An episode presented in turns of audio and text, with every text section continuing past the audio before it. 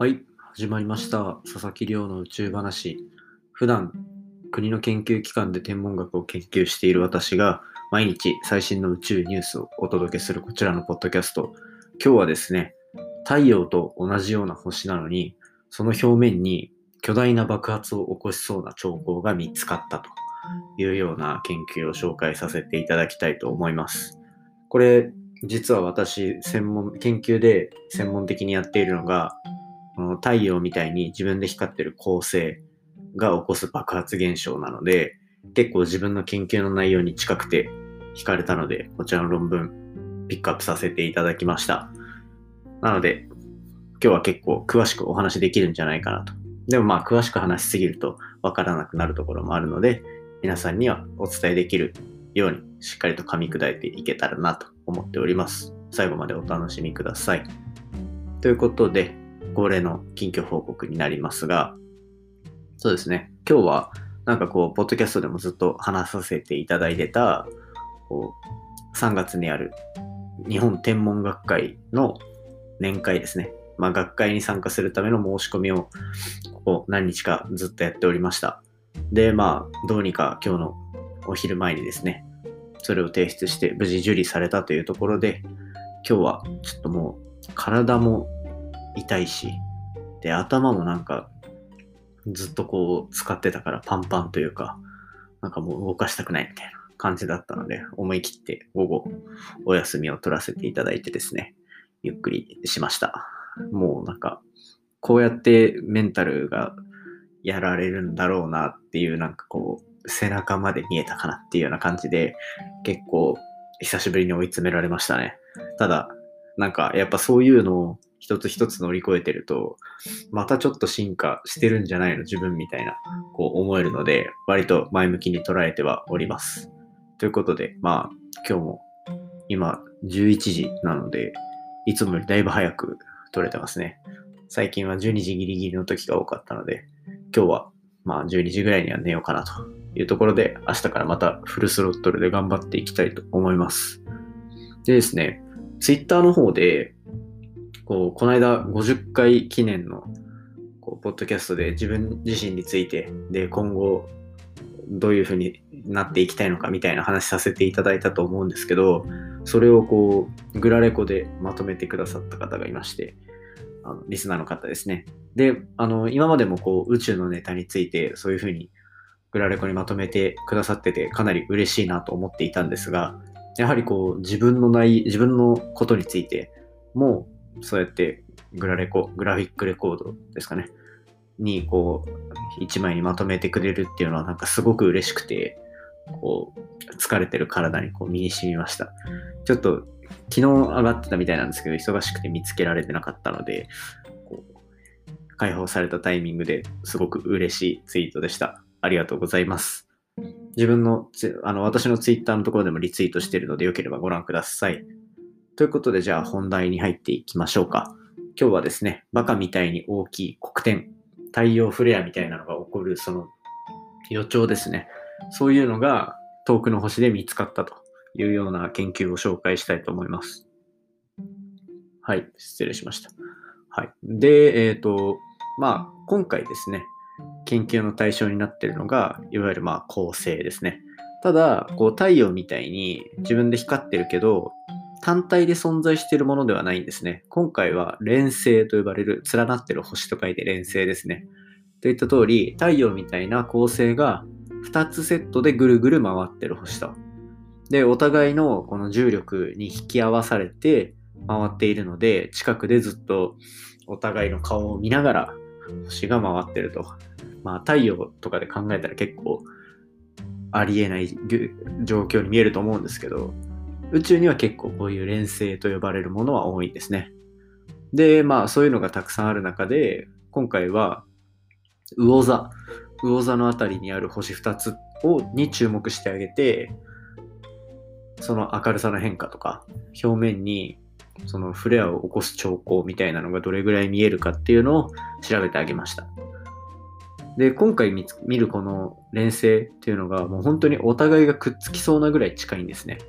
で、なんかこういろいろ研究が進んでいると、こういうふうに星が2つ連なってるものっていうのは、太陽とかみたいな、太陽の表面に見えるその黒点って呼ばれるものですね。そういうのがより発生しやすくなるんじゃないかっていうような、まあ、傾向も得られてると。なので、まあ、どうせ太陽より元気なんだろうなと思って調べたみたいなところはありますね、若干。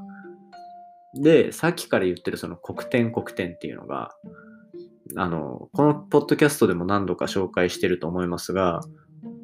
太陽の表面で起こる爆発現象のフレアってあるじゃないですか。で、フレアって結構危ないもので、今までに起きた最大の、地球上での最大の被害っていうのが、1970年頃に起こったカナダのケベック州全体を停電にするぐらいの爆発の威力を持っていたと。で、これが過去観測史上最大の太陽の爆発で、で、1970年の時点で、その一つの州を壊滅的な状態にと、電気を潰してしまったという感じになっていて、で、被害総額も数億円、数十億円というようなところになってるんですが、そこから今50年経ってどう変わってますか、社会は。IT 系のサービスにまみれて、ソフトウェアで全ての生活が支えられて、で、もうスマートフォンだったり、パソコンがないと、こう、生活に支障が出るような状態になってるわけじゃないですか。そうなると、もう多分同じ規模の爆発が起きても、かなり危険、被害総額っていうのはもう本当に多分何十倍、100倍になってくるというのが予想されるし、太陽でそもそもそれ以上大きい爆発が発生しうるのかどうか、みたいなところっていうのもまだ分かってないんですね。なので、これ以上大きい爆発が起こるかもしれないしっていうところで、こう、宇宙からの災害っていうところをちょっと気をつけていかないといけないんですね。これからの時代は。で、そうするとですね、あの、宇宙からの災害をこう、予測するためには、太陽をずっと見てても、結局もう大きい爆発起きてしまったら終わりじゃないですか。なので、こう、他の星をたくさん見てあげて、その星の傾向から太陽でどれぐらい大きい爆発が起こりそうなのかとかっていうのが予測される研究っていうのがよくされてるんですね。ちなみに自分の研究内容もそんな感じです。で、まあそういう風にやっていくんですけど、今回はそれの一部の例として2つの星、太陽と同じぐらいの大きさの2つの星っていうのを注目してあげたと。で、さっき言ったそのフレアっていうのは、太陽の表面にプツプツ見えるその黒い点、黒点と呼ばれるところで発生して、黒点が大きくなると、それだけ巨大なフレアを起こしやすいというような状況があるんですね。で、今回研究の結果、太陽の黒点っていうのは表面の、ま、1%ぐらいなんですよ、言うて。ね。どんなに大きくなっても、まあ、せいぜい太陽の表面の1%なのにもかかわらず、今回見た星の黒点の大きさっていうのは、表面の5.4%らしいんですね。5.4%。太陽は1%ぐらいしかないのに、今回の星は5.4%あると。で、これ、星の大きさほとんど一緒なので、単純に黒点の大きさ5倍ぐらいまでなってるはずだと。そうすると、もうここから考えられる太陽、あの、フレアの大きさっていうところは、本当に10倍とかになってくる可能性もあって、なかなか危険があると。で、まあそこでそういう黒点の大きさのやつが見えたってことは逆に言うと、太陽はそこまでこう今危ない状況じゃないというところも、まあ間接的には分かって、私たち的には結構こう安心材料の一つになったのかなと思ってるところでございます。まあ、こんな感じでですね、結構他の星を見て太陽にフィードバックをかけるみたいな研究っていうのは数多くやられていて、まあ今後また発展していく可能性のかなり大きい研究になっているので、こちらのポッドキャストでもこういう星の爆発だったり、それに付随する研究っていうのは、あのちょくちょく紹介していけたらいいかなと思っております。今日はちょっと舌足らずな部分があって申し訳ありませんね。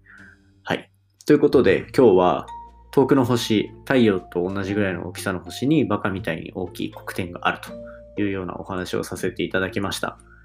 今日の話も面白いなと思ったら、ぜひお手元のポッドキャストアプリでフォロー、サブスクライブお願いいたします。高評価等もつけてくれると嬉しいです。でですね、えっと、番組の感想、質問等は Twitter で募集させていただいております。ハッシュタグ宇宙話、宇宙が漢字で話はひらがなでお願いします。あの、今日みたいな、そう、グラレコの話とかみたいに、こちらで取り上げさせていただきたいと思います。ぜひよろしくお願いいたします。それではまた明日お会いしましょう。さよなら。